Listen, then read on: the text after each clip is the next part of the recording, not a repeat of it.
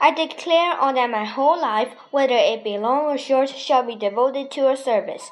Words delivered to the people of Britain by then Princess Elizabeth and she paid tribute to her subjects throughout the British Empire and worked the marked uh, the occasion of her 21st birthday, 21st, 1947.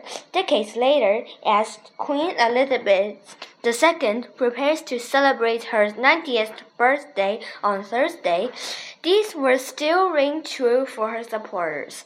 For millions, the longest serving monarch in British history is a part of the fabric of UK society and a steadfast constant in their lives.